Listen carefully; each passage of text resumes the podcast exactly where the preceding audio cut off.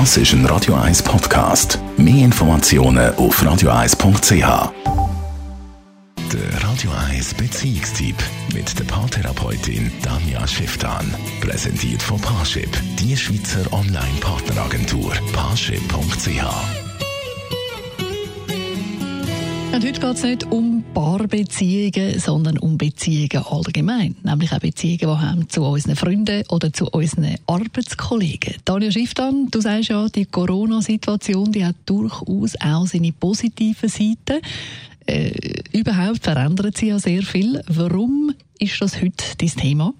Nicht einmal unsere Begrüßungsformen, die uns so automatisiert im Blut sind, bleiben wir stehen oder vielleicht gerade die als Erste nicht, weil wir dürfen uns nicht einfach so umarmen, einfach so küssen und gleichzeitig hat es ja eine riesige Stärke drin.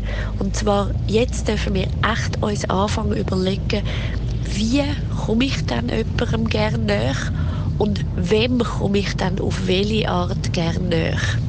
Das heißt, die große Chance in dem Ganzen ist, dass ich mir kann überlegen kann, Wen möchte ich umarmen? Wen möchte ich küssen? Wem möchte ich den Ellbogen geben? Wem möchte ich vielleicht die Faust geben? Und wen möchte ich gar nicht berühren? Und das ist ja interessant, weil die meisten von uns gehen automatisch jedem extrem näher, wo man im sozialen Kontakt ist, ohne dass man überhaupt sich vielleicht wohlfühlt. Also so unser natürlicher Schutzraum ist etwa anderthalb Meter lang oder breit. Das brauchen wir, dass wir uns komplett gesichert fühlen. Und die Chance an diesen vielleicht eigenartigen Zeiten ist, dass wir das wirklich einhalten können.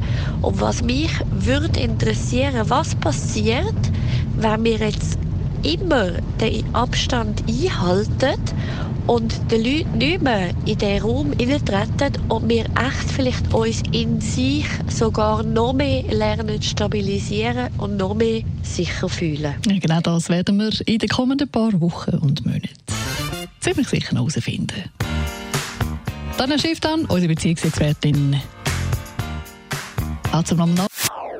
Das ist ein Radio 1 Podcast. Mehr Informationen auf radio1.ch.